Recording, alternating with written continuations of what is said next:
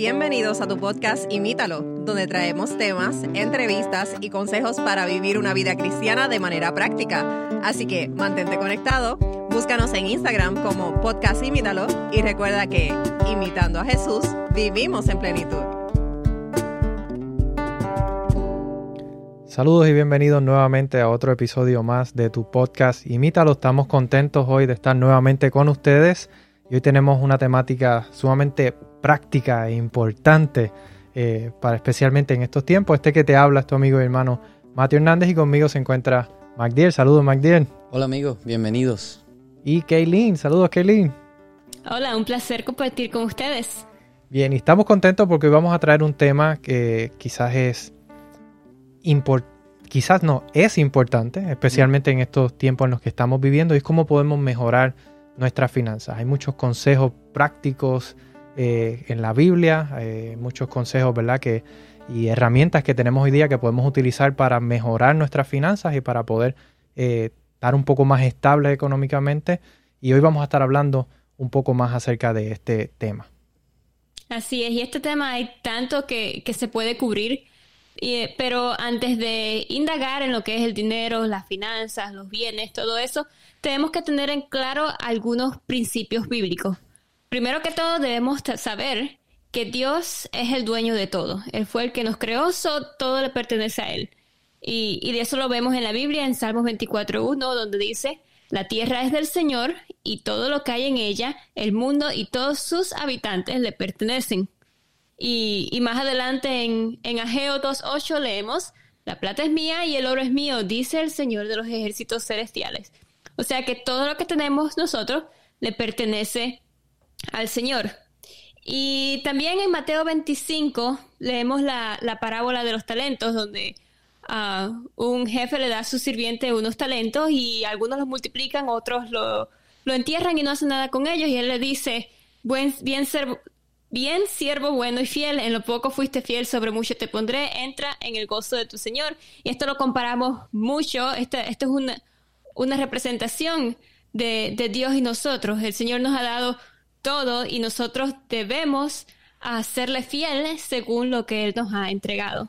Claro, esto, esto es un principio, Matthew, que está desde, desde que Dios crea al hombre. En, la, en, el, Edén, Dios le dice a Adán, ok, eh, yo te voy a dar todo esto, el jardín que había plantado, tú lo que vas a hacer es ser el mayordomo, tú vas a administrarlo y ese principio eh, nos llega hasta nosotros hoy, que como dice los versículos que leíste, Kaylin, dice que Dios es el dueño de todo. Y yo me imagino, y estoy seguro que cuando dice todo, se refiere todo. Todo, todo, todo, todo, todo. Así que nosotros como eh, él nos ha designado mayordomos, así que tenemos que hacer buen uso de los recursos que Él nos ha dado, que no solo incluyen el dinero, incluyen también la naturaleza, nuestro tiempo, nuestro tiempo, las relaciones, claro que sí. Incluye todo, así que eh, debemos de ser buenos mayordomos para que, como dice el texto de Mateo, al final Dios nos pueda decir buenos siervos. Amén, así mismo es. Y yo creo que eso es un punto sumamente importante y gracias por traerlo a colación, Magdiel. Eh, somos llamados a ser buen mayordomos y el Señor quiere que seamos buenos mayordomos de los recursos que nos ha dado. Cuando nosotros vemos la vida desde este punto de vista, yo pienso que eso cambia nuestra perspectiva totalmente. Incluso eh, con respecto a todo, incluso a, cómo alabamos, a cómo adoramos, cómo, cómo vivimos y cómo cuidamos la naturaleza, los recursos, mi cuerpo. Si nosotros lo vemos desde el punto de vista, yo soy un mayordomo y lo que estoy haciendo es para administrarlo de otro. Pongámonos, veámoslo de esta manera. Si yo fuera el manager de una compañía, quiere decir que no soy el dueño. Solamente estoy administrando. Yo tengo que darle siempre, cuenta. Siempre quieres hacer que el dueño, que el jefe sea feliz con claro. el, trabajo que estás haciendo. Y, y, yo voy a tener que darle cuenta es el jefe. Entonces, aquí con los trabajos somos responsables, pues cuanto más con los recursos y las cosas que Dios nos ha dado, incluyendo el tiempo, que siempre decimos que yo hago con mi tiempo lo que yo quiera, pero eh, en realidad el tiempo es de Dios y tenemos que dar cuenta también de todo lo que hacemos. Así que es, bien importante tener una, una filosofía de la vida donde nos vemos a nosotros, a Dios como el dueño y a nosotros como los administradores. Así mismo. Y, y con respecto a la finanza, ¿verdad? Que, que, el tema que vamos a estar quizás hablando un poco más en el aspecto de la mayordomía hoy, eh, si queremos tener esa ese buen manejo, tenemos que organizarnos, ¿no? Tenemos que saber eh, correctamente cuáles son nuestras entradas, nuestros ingresos, cuáles son nuestros gastos y, y tener un, una forma de podernos organizar para poder categorizar estas cosas, poder saber hacia qué vamos a dedicar nuestro dinero, qué vamos a estar pagando, cuándo vamos a estar pagando.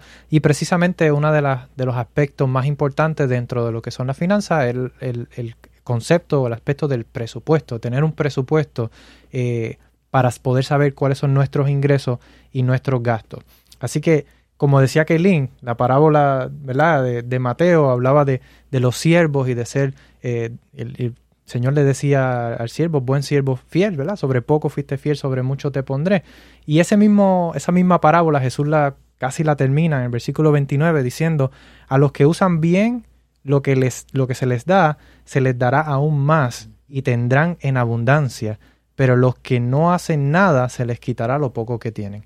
Así que lo que tenemos tenemos que utilizarlo bien y para poderlo utilizar bien, entonces tenemos que saber qué es lo que tenemos, cuáles son nuestros ingresos, cuáles son nuestros gastos. Y es aquí donde viene la importancia de tener un presupuesto. Veces, a veces en el, en el ámbito cristiano se aplica solamente esta parábola a los talentos, hablando de, de dones, de, de por poner un ejemplo como cantar, predicar, cualquier talento o, don que podamos ver recibido y solamente se aplica a eso, ¿verdad?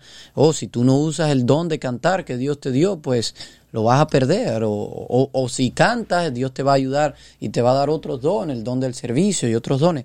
Pero esto también, sin lugar a duda, aplica a, a las finanzas y a, esto que estamos hablando. Claro que sí, el talento era una moneda. Era una moneda. Así que, que eh, va directamente relacionado con, con, el manejo, ¿verdad? La buena administración de nuestro dinero. Así que, eh, como decía, ¿verdad? Recapitulizando, es importante poder saber lo que nuestras entradas, nuestros gastos, saber poder categorizar esos gastos, poder eh, saber cómo vamos a invertir ese dinero y es ahí donde entonces viene la importancia de tener un presupuesto. Ok, entonces, eh, ¿qué es esto de un presupuesto? ¿Cómo pudiéramos hacer un presupuesto? Es precisamente lo que vamos a darle a conocer a continuación y yo creo, Matthew, que vale destacar en este momento que Ninguno de nosotros es especialista en finanzas. Claro que no somos uh, los más indicados, pero esto es lo que hemos investigado, lo que hemos encontrado, lo que nos ha funcionado a nosotros mismos. Y aplicando muchos de los principios que ya están en la Biblia, ¿verdad? Podemos eh, hablar o, compartir estos principios que ya hemos encontrado en la Biblia y cosas que nos han funcionado a nosotros también, que hemos aprendido de, eh, con el pasar de los años, quizás de personas que son sí especialistas en lo que es la materia de, de la finanza, eh, pero que definitivamente ayudan para poder manejar mejor nuestro. Así que les vamos a dar eh, algunos pasos, específicamente seis pasos. Si usted todavía no tiene un presupuesto, le interesaría. Yo sé que es un tema, es un, término que la mayoría tiene que haber oído ya antes, pero sí, a lo mejor tienen la duda, pero ¿qué es eso? ¿Cómo, lo, cómo hago? lo hago? Pues aquí les vamos a dar los pasos, así que anoten. Lo primero, ya Matthew mencionaba algo de esto, es determinar el ingreso neto. Y a esto nos referimos cuánto dinero recibes, ya sea que te pagan cada, cada semana, cada dos semanas o cada un mes. Determinar exactamente cuánto dinero te entra real, no el, no decía Kaylin ahorita, no antes de los taxes, no antes de que te empiecen a descontar todas las cosas, sino lo que ya te queda para ti, lo que es propio. Digamos, si te pagan con un, con un cheque, pues el, valor de ese cheque, si te pagan en efectivo, pues el total de dinero que te están dando, o si te hacen algún depósito directo a alguna cuenta de banco, pues ese dinero que está entrando a tu cuenta de banco, ese sería el ingreso neto, lo que ya te han pagado después de sacar todo lo que el gobierno les quita, que acá es bastante. exacto, quizás en otros países no existe mucho esto, pero aquí antes de darte, o bueno, te dan el cheque, pero en el cheque dice, ok, te, te teníamos que pagar esta cantidad, pero te quitamos tanto de taxes que varía por estados tenemos que quitar esto del, del médico, de, aquí, de seguro social, de esto, de aquello y lo otro. Porque eres feo, te quitamos un poquito más. porque eres latino, te quitamos otro poquito más. Y así nos van quitando, ¿verdad? Hasta que nos sobra lo que realmente vendría siendo el ingreso neto. Así, así que para los que viven en otros países que no necesariamente tienen estos descuentos, sería el dinero que te entra al bolsillo. Claro, al final, al final, al final es lo mismo para nosotros, porque es lo que nos entra en realidad. Dice, ¿cuánto ganas? No, gano no sé, mil dólares. Bueno, pero de mil te quitan 200. 200, bueno, a mí me quitaban mucho más de 200. Eh, de, de 500 a mí me quitaban 200 más o menos. Ah, o no, era de 1200. No sé, pero el caso es que quitan, quitan una buena cantidad de dinero. Así que en realidad lo que cuenta es lo que te queda a ti. Eh, el punto número dos, número uno, saber cuánto dinero cuentas, ¿Cuánto entra? cuánto entra. Número dos, entonces, precisamente cuánto sale, determinar cuáles son nuestros gastos. Gastos, y en gastos se divide precisamente entre dos, gastos fijos y gastos variables. Y esto es, ¿qué es un gasto fijo y qué es un gasto variable? Los gastos fijos son aquellos que de mes a mes no cambian o no varían, ¿verdad? Valga la redundancia. Eh, y esto vendría siendo quizás los pagos de, de la casa, ya sea de renta, hipoteca, eh, quizás un- lo- los pagos de algún vehículo, un carro de motor que tengamos, eh, también cuenta eh, como un La gasto fijo. Eh, la corriente varía. no, también. quizás, por ejemplo, quizás el servicio de, de celular, si es un, un pago fijo al mes, no varía dependiendo de las llamadas que se hacen y demás. Pues sobre- todo lo que no cambia, que todos los meses va a ser el mismo gasto, ese sería un gasto fijo. El gasto variable pudiera ser el gasto de, de energía eléctrica, el gasto de, de agua potable, si es que los tienen. eh, la comida. la compra, exactamente, el- gasolina. el- la gasolina, eh, comer fuera. Y creo que aquí hay, Lo- un- el aquí hay un entretenimiento, gasto, claro ese- que sí. Ese entretenimiento yo creo que es un gasto que últimamente, eh, y para nosotros que estamos en todo esto de la tecnología, yo no sé si tú recuerdas, Matthew, antes lo que más existía era tú comprabas un software, por ejemplo, tú lo comprabas una vez de por vida. Pero ya ahora casi todos los software han eliminado eso, o casi todas las compañías, incluso de lo que Netflix, todo el mundo tiene Netflix, eh, han eliminado todo esto y ahora es, es más bien Suscripciones. suscripciones. Pequeñas suscripciones. Tú dices, bueno, solo son 5 dólares, solo son 10 dólares, solo este poquito. Pero cuando sumamos y sumamos y sumamos, resulta que eh, el número sí, sí es bastante. Claro, y, y es una estrategia para asegurar la sustentabilidad de muchas de estas compañías. Antes se pirateaban muchos de estos programas y, y las compañías perdían mucho dinero y ahora nos amarran a estas suscripciones entre comillas económicas, pero que cuando venimos sumando, yo hablaba con compañeros de trabajo y decían, no, yo cancelé mi cuenta de cable TV porque yo estaba pagando eh, 60 dólares al mes y eso era demasiado, pero ahora pago por, por Netflix pago 6 dólares y por Hulu pago 6 dólares y por YouTube TV pago 50 dólares y por el otro pago 55 pagando dólares por Disney. Cuando venía a ver estaba pagando casi 200 dólares por lo que él antes pagaba 60 dólares. 60. y que se salió porque no quería estar amarrado ese contrato, no quería estar amarrado ese pago.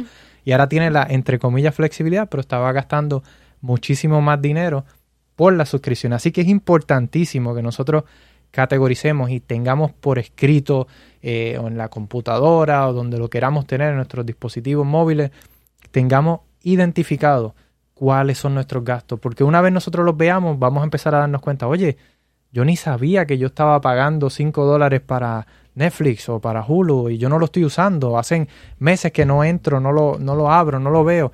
Es importante que identifiquemos cuáles son nuestros gastos y los categoricemos, cuáles son fijos, cuáles son variables, porque vamos a ver más adelante, esto es un, va a ser un, un aspecto importante eh, en nuestro presupuesto. Ok, muy bien. Entonces, eh, el siguiente paso sería, eh, Proponernos metas. sí, proponernos metas. Aquí se me perdió el... eh, proponernos metas, ya que cuáles pudieran ser algunas de esas metas. Quizás puede ser eh, saldar alguna deuda que pueda tener, quizás ahorrar, quizás para viajar, comprar una casa, no sé, cualquiera. La no educación de nuestros hijos acá en Estados Unidos, la, la educación, especialmente la universitaria, es sumamente costosa.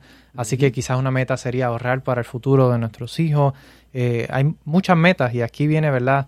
Eh, la importancia de que nosotros tengamos un buen plan, tengamos, ¿verdad? Un- Una buena visión de qué es lo que tenemos para que podamos entonces proponernos metas eh, hacia el futuro. Claro, y eso aplica en todo también. Si Tienes que tener una meta en la vida para que después crees un plan, cómo voy a llegar a esa meta y luego lo pongas en práctica. Así que también en la finanza necesitamos tener un punto donde queremos llegar.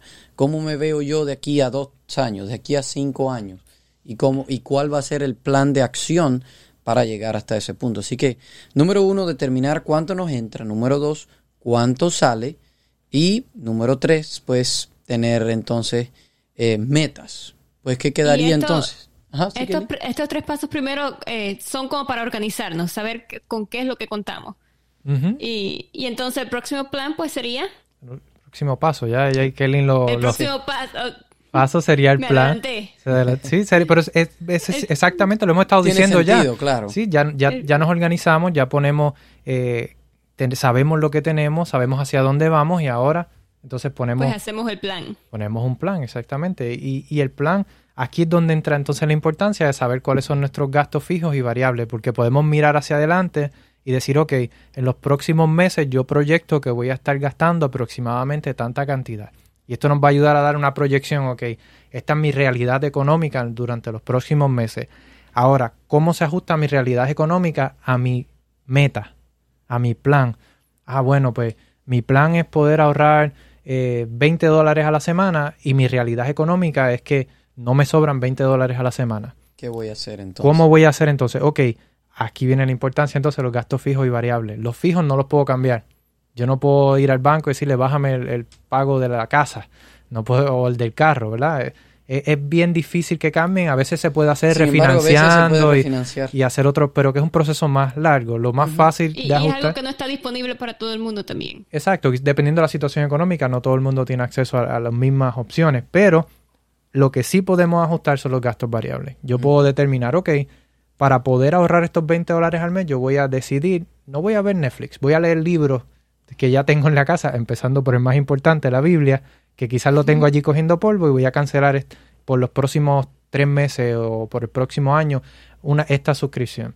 Eh, estoy saliendo mucho eh, para dar vueltas, para ir aquí, ir allá, pues quizás voy a ajustar, voy a salir menos veces a la semana. Hay quienes no tienen opción. La gasolina que gastan es para ir a trabajar, pues ya eso es una necesidad, no es, no es un deseo.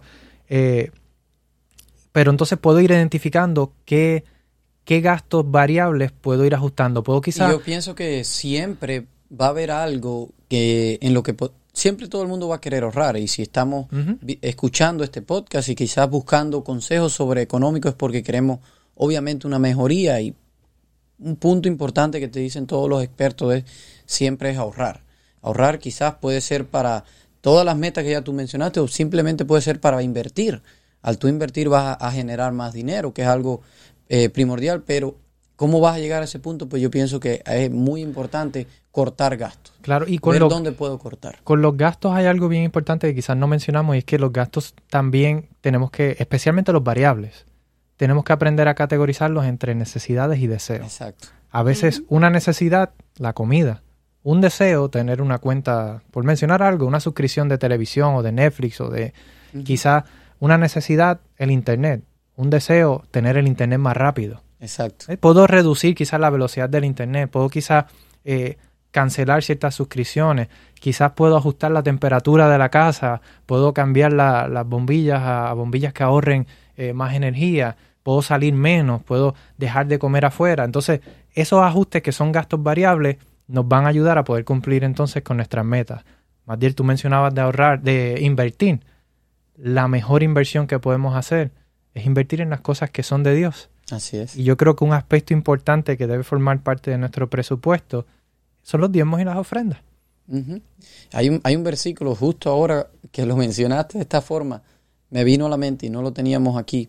Y el versículo dice, eh, quien presta al pobre, eh, o sea, como Está que... en Proverbios, yo lo sí, leí. Como que es como que eh, eh, las buenas acciones con respecto a ayudar y todo esto con respecto Que no le cobre intereses al que, el que presta al pobre, que no le cobre Sí, intereses. pero hay otro que dice como que, el el que, que le- ayuda al pobre es como que si lo hiciera Dios. Ajá, Entonces, eh, ese, esa es una forma de, porque en, en ganancias no vas a generar quizás nada, no te va a in- invertir en, en, en, en las cosas de Dios, quizás no te va a dar dinero aparente, pero te va a dar una cosa que el dinero no puede comprar. Y, y ya ustedes saben de lo que me estoy refiriendo y no tiene que ver, no, no es la salvación, porque la salvación no se No puede se comprar compra. tampoco, pero sí te va a dar Una satisfacción de poder ayudar, paz de- mental. de saber que estás haciendo con tu dinero lo que es correcto. Y, y yo creo que aquí, yo no sé si ustedes tengan algo que compartir. Eh, hay un versículo que a mí me, unos versículos que a mí me encantan en Proverbios capítulo 11, versículos 24 y 25, que dice, da con generosidad y serás más rico. Dice allí, sé tacaño y lo perderás todo. Dice, el, que mm. el, el generoso prosperará y el que reanima a otros será reanimado. Y yo no sé ustedes, pero cuando yo entendí que la importancia de devolver lo que a Dios le pertenece, porque Él me ha dado tantas bendiciones. Quizás yo pueda decir, ah, pero económicamente yo no tengo mucho. Yo tengo, especialmente hoy día, lo más valioso, la vida. Tanta gente que está lamentablemente perdiendo la vida. Tengo familia, tengo esto. Lo poco que tenga, el Señor me ha dado la oportunidad de tenerlo y yo soy el mayordomo de eso. ¿Cuánto agradecimiento debo tener? Y devolverle a Dios de lo poco o lo mucho que tenga, una parte a Él para que este hermoso evangelio pueda seguir llegando a muchas personas, para que aquel que está pasando hambre quizás pueda alcanzarle dinero a través de tantos ministerios que ayudan a las personas que están sin comida, que ayudan a las personas que están en necesidad.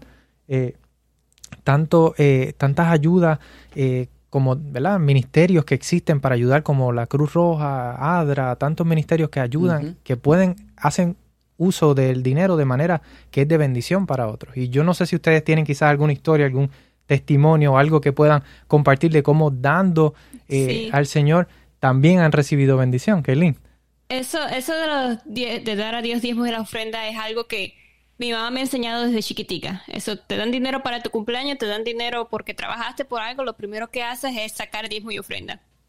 Y cuando yo estaba en la universidad, mi papá dijo, ok, yo no quiero que tú trabajes, quiero que te concentres en tus estudios, te voy a dar uh, un allowance, ¿cómo se dice en español?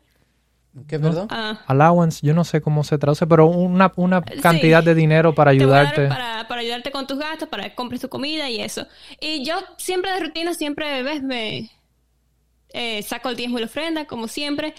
Y, y un día uh, mi papá decidió pues duplicarme ese dinero que me daba. Digo, ok, gracias. Y me pongo a pensar en mi cuarto porque yo estoy, un día me pongo a pensar y digo, bueno, yo siempre he sido fiel en mis diezmos y en mis ofrendas, siempre he dado a Dios y, y he escuchado todas estas historias de, de, gente que Dios bendice y que, que los prospera y que le da miles de cosas y, y, a mí como que nunca me ha pasado nada. Y me pongo a pensar, digo, bueno, mi papá esta semana me duplicó la cantidad de dinero que me daba. Quizás esto es algo sencillo, pero quizás es una prueba de, de, de que Dios me ha querido bendecir de esta forma por seguirle siendo fiel uh, con las pocas entradas que tengo.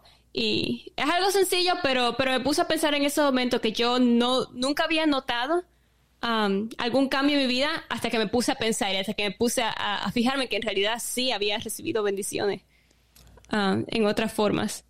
Ya, y esto es un tema, Matthew, un poco controversial. Mucha gente de afuera nos ven a las iglesias y dicen, esa gente tonta está dándole el dinero, uh, ¿por qué lo hacen? Piensan como que, como que todo ese dinero va al pastor o que eso es obligado y que tienen que hacerlo. Y hay muchas especulaciones y, malentendidos con respecto a esto.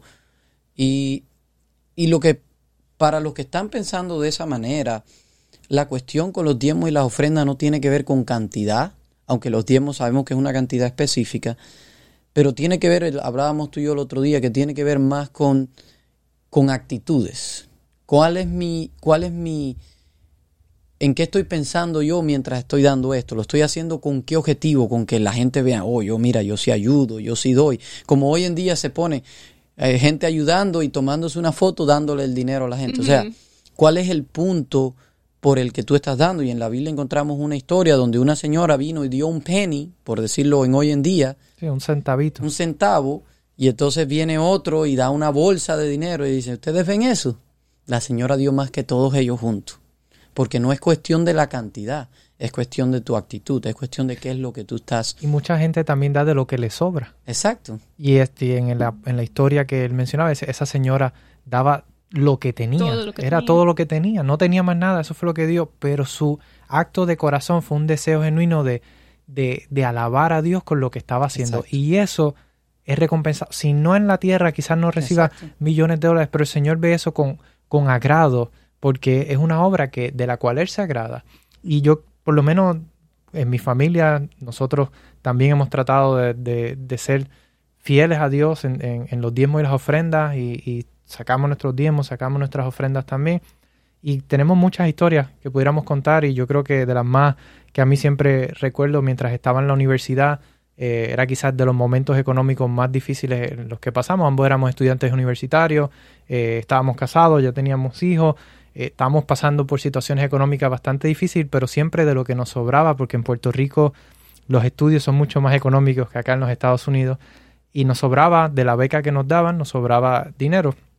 Del dinero que nos sobraba dábamos nuestros diezmos, nuestras ofrendas. Y recuerdo que en una ocasión tenía para dar los diezmos y las ofrendas y me surgió la, la, duda o la tentación de no darlos porque tenía una necesidad genuina. Y el enemigo se aprovecha muchas veces de esta situación y dice, pero mira, tú vas a dar ese dinero cuando tienes esta necesidad, Dios sabe que tú tienes esa necesidad, no lo des, mejor úsalo para las necesidades que tienes. Yo decidí no escuchar este pensamiento y dar mis diezmos, mis ofrendas, eh, seguir siendo fiel a Dios en eso. Y pude ver la bendición que todavía el sol de hoy no sabemos de dónde ni cómo llegó un cheque a nuestra casa. No sabemos de qué es, pero de algo llegó un dinero a nuestra casa y era por una cantidad exacta que necesitamos para nuestra necesidad. Yo digo, esas cosas yo no me las explico, ¿verdad? No sé cómo, cómo, cómo puede ser que llegó un cheque que realmente no sabíamos de qué se trataba, tenía que ver algo con alguna ayuda o algo, pero no sabíamos por qué, ni cómo, ni cuándo, yo no había solicitado nada, simplemente ese cheque llegó.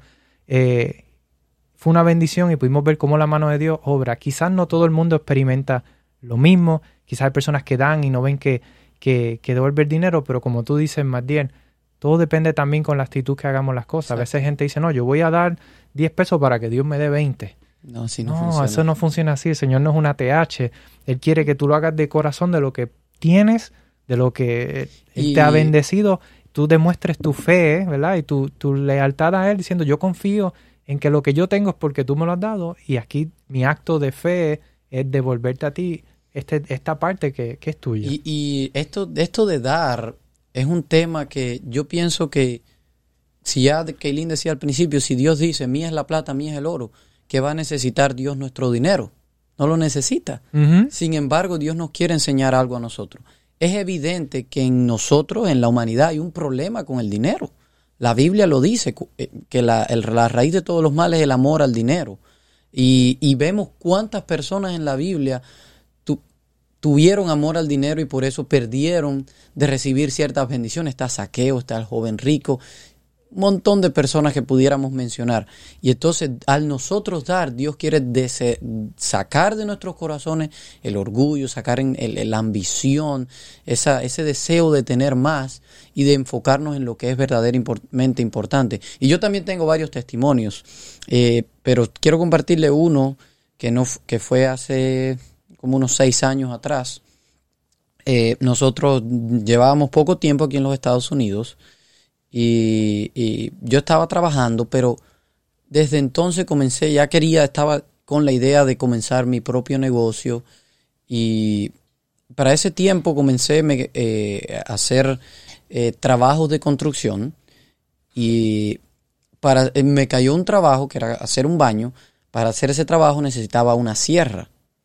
Ya yo tenía algunas herramientas, pero esa era básica, la necesitaba en ese momento para hacer ese trabajo y, si, y al hacerlo y es que iba a ganar dinero, pero si no lo hacía, no iba a ganar el dinero. Pero tampoco teníamos el dinero suficiente para comprarla.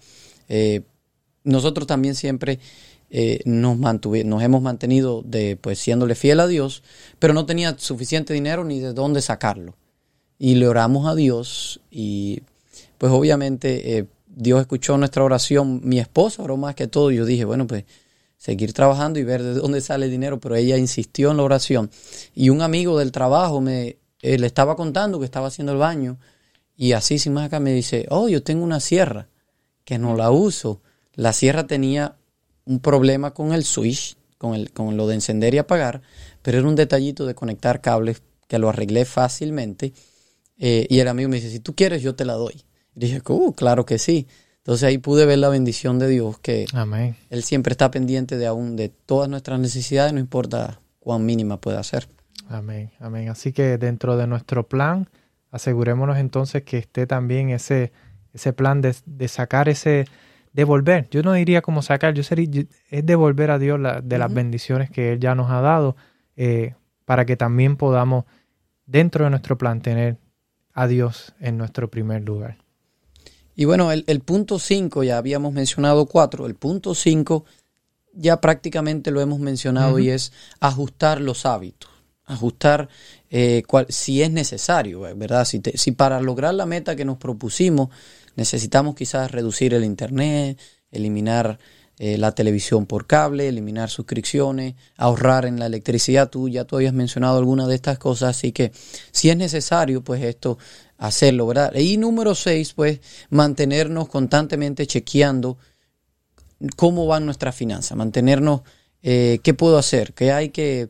Claro, y, como todo... Porque varía. Exacto, quizás el ingreso puede ser que sea fijo, pero los gastos pueden variar o viceversa, quizás los gastos se mantienen bastante estables, pero nuestro ingreso eh, es quizás variable porque quizás no trabajamos, trabajamos por cuenta propia o hacemos diferentes proyectos o estamos por contrato. Así que tenemos que mantenernos eh, verificando. Chequeando y ajustando. Claro, y hay muchas herramientas que nosotros podemos usar hoy día y, queremos también compartir quizás con ustedes algunos consejos con respecto a esto y cómo nosotros manejamos nuestros presupuestos.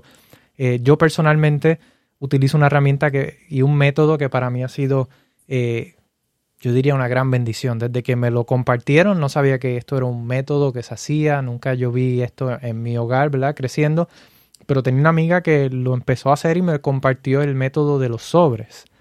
¿Cómo funciona el método de los sobres? El método de los sobres básicamente yo, eh, imaginemos físicamente sobres. Yo tengo un sobre para mis utilidades, tengo un sobre para pagar eh, la casa, tengo un sobre para pagar eh, para, para los diezmos y las ofrendas, tengo un sobre de verdad y, vamos categorizando por sobres y cada vez que cobraba, pues tú vas Distribuyendo. Distribuyendo entre los sobres eh, cierta cantidad de dinero para ir llenando esos sobres y cada dos semanas, un mes, dependiendo ¿verdad? del ritmo o del ciclo, eh, pues entonces sacas del sobre para pagar o para devolver, ¿verdad?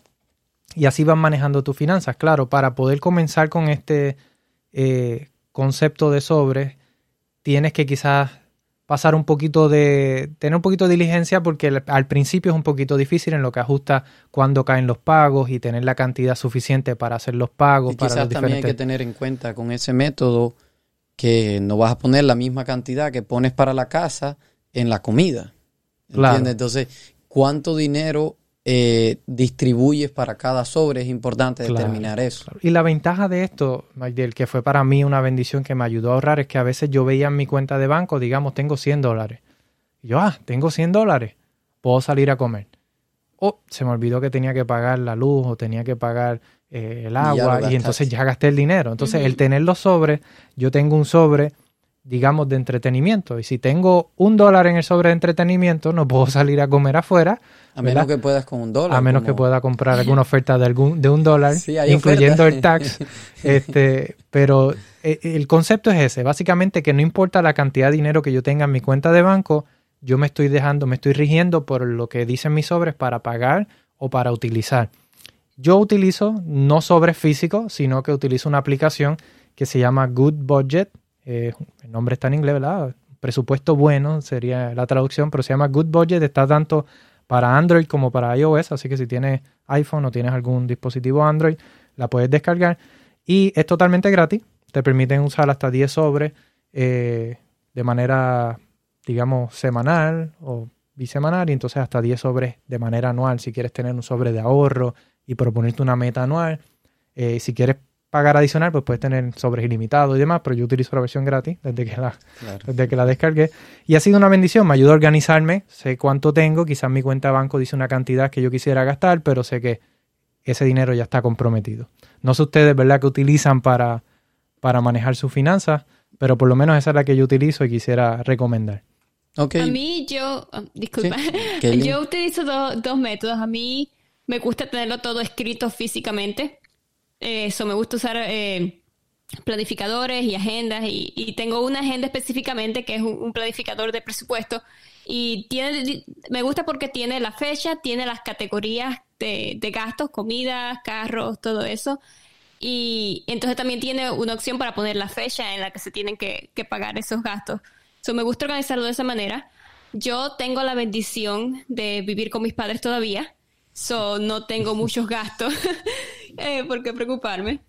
Pero eso me ha ayudado con, las cosas que, como, cómo utilizo yo mi dinero. Y otra cosa, estábamos hablando al principio de, proponerse metas.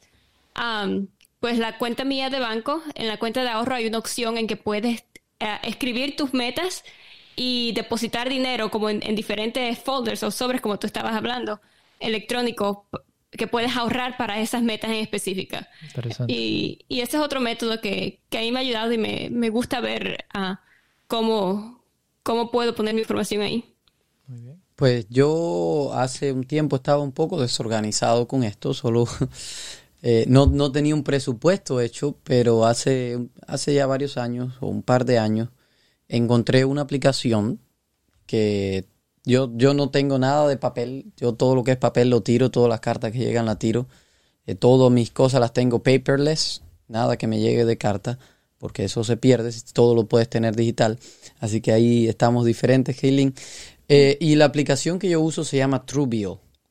Con esta aplicación eh, es un poquito diferente a la que tú haces, pero esta aplicación eh, y yo estoy seguro que quizás mucha gente la han escuchado porque salen los comerciales y eso. Esta aplicación te manda notificaciones todo el tiempo por basado en el presupuesto que ya tú le pusiste. Tú le das acceso a tu cuenta de banco, ellos son seguros, eh, no, no, no es que te van a robar ni nada. Tienes que darle acceso a tu cuenta y ellos inmediatamente escanean todo y ellos están chequeando cuánto dinero ha entrado, cuánto dinero entra y, y todos los pagos que tú tienes y ellos inmediatamente te lo organizan y te dicen, pues tú deberías de ganar esto, estás consumiendo tanto y, te, y, y, tienes, tienes tanto que gastar. Ellos automáticamente prácticamente te hacen el, el, el, el budget, eh, ¿cómo se dice el budget? Presupuesto. El presupuesto, te lo hacen automáticamente, tú no tienes que hacer mucho, pero precisamente ellos te mandan alerta de que o te quedan tanto, ahora te viene, tienes que pagar tal cosa, ahora este mes has gastado más de lo que deberías de gastar, eh, no puedes gastar ahora, no puedes salir, constantemente te están diciendo qué cosas puedes hacer, qué cosas no puedes hacer, ellos también, eso es la versión gratis, que es la que yo tengo también, pero si pagas, ellos incluso te, te pueden bajar los biles, ellos pueden discutir con las compañías, por ejemplo, lo de eh, la corriente o el internet, ellos te pueden conseguir, ellos pueden, ellos te garantizan que te consiguen una oferta más barata. Así que si alguien lo quiere probar la versión pagada también, si te tienes un, un fee inesperado del banco, ellos lo pueden pelear. No, eh, aquí está lo que en Estados Unidos lo que se llama overdraft.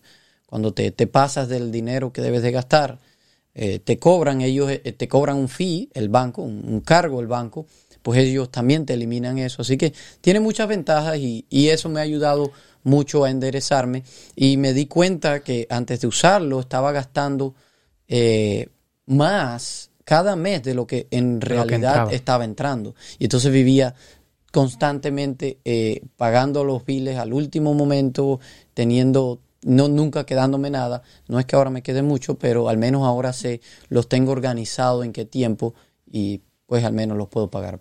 Y eso, es importante. Yo quiero aprovechar la, la ocasión para decir que este episodio no está siendo auspiciado por ninguna de estas compañías ni aplicaciones que hemos mencionado. Simplemente estamos dando recomendaciones de lo que nosotros hemos utilizado, lo que ha servido para nosotros, que quizás puede servir de inspiración eh, para cada uno de ustedes.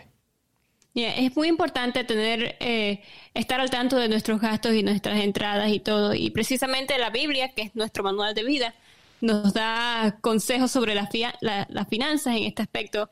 Dice Lucas 14, 28 sin embargo, no comiences sin, calcular el costo, pues ¿quién comenzaría a construir un edificio sin primero calcular el costo para ver si hay suficiente dinero para terminarlo? Y aquí mismo, como dice un edificio, pues decimos la vida entera. Eh, vamos a asegurarnos de que los gastos que tengamos podamos cubrir el costo con, con las entradas que, estamos teniendo. Tenemos que organizarnos primero y, planificar ah, nuestras finanzas para así prosperar. Así que amigos, Dios quiere verte prosperar, Dios quiere vernos que seamos eh, exitosos también en las finanzas, que podamos tener, si hay algo que en este mundo quita la paz mental, es problemas con la finanza. Dios quiere darte la paz mental, Dios quiere darte la tranquilidad. Solo necesitas seguir los consejos bíblicos, necesitas seguir eh, lo que la Biblia nos dice. Y hay un, un, versículo que a mí me impresiona mucho y es Mateo 13, 44 Y dice así, el reino de los cielos es como un tesoro escondido que un hombre descubrió en un campo, en, en medio de su entusiasmo, lo escondió nuevamente y vendió todas sus posesiones a fin de juntar suficiente dinero para comprar el campo. Esto quiere decirnos que el reino de los cielos es una inversión. Necesitamos desarraigar de nuestro corazón cualquier deseo de, tener materialismo, cualquier deseo de poner en primer lugar las cosas de este mundo y a veces sacrificamos nuestra familia, sacrificamos nuestras relaciones con los amigos, todo por conseguir cosas materiales. La Biblia nos está diciendo que no, no juntemos tesoro aquí en la tierra donde vienen los ladrones y se los roban, donde eh, las cosas se pudren y se echan a perder, sino que hagamos tesoro en el reino de los cielos donde nada de esto, los ladrones no pueden robar ni, la, ni, la, ni las cosas se pueden degradar. Así que los consejos bíblicos es que eh, sigamos estos consejos prácticos que hemos visto el día de hoy para vivir una vida exitosa en cuanto a las finanzas y que desarraiguemos de nuestro corazón ese amor por el dinero y que en, nuestras vidas Dios sea el primer lugar. Así que eh, recuerden estos amigos y Matthew, ¿te gustaría tener una oración para terminar y pedir que Dios nos dé sabiduría? Porque verdaderamente es algo difícil, no es algo fácil eh, mantener una buena finanzas y mantener paz mental. Eh, ¿Puedes pedir a Dios para que nos dé, nos ayude a manejarnos bien? Claro que sí. Oremos. Padre Señor, venimos ante ti reconociéndote como el Dios de todo el universo. El Dios que nos ha dado los bienes materiales, el Dios que nos ha dado la vida, el Dios, el Dios que nos ha dado todas las bendiciones que tenemos, Señor. Gracias, Padre, porque has sido amoroso y misericordioso con nosotros, dándonos cosas que muchas veces ni merecemos. Pero, Padre, en esta hora venimos ante ti para pedirte que nos ayudes a ser buenos mayordomos de aquello que ya tú nos has dado, Señor que nos ayudes a utilizarlo sabiamente, a invertirlo en las cosas que son para la vida eterna, Señor.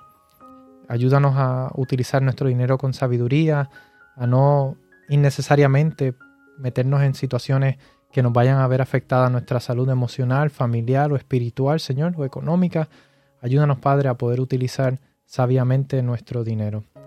Eh, te pedimos por aquellos que quizás están pasando por alguna situación económica, que tú les ayudes, los proveas en medio de su necesidad y que ellos se mantengan fieles a ti sobre todas las cosas, Señor, para que puedan ver tu poder obrar en sus vidas, Señor. Gracias por tus bendiciones. En el nombre de Jesús. Amén. Amén. Amén. Bien amigos, y gracias nuevamente por habernos escuchado. Estamos contentos de poder llegar una vez más ante ustedes y se despiden de ustedes Matthew. Kaylin y Magdiel. Nos vemos. Gracias por escucharnos. Envíanos tus preguntas y o sugerencias a través de Instagram a Podcast Imítalo o por correo electrónico a imítalo.wpssda.org.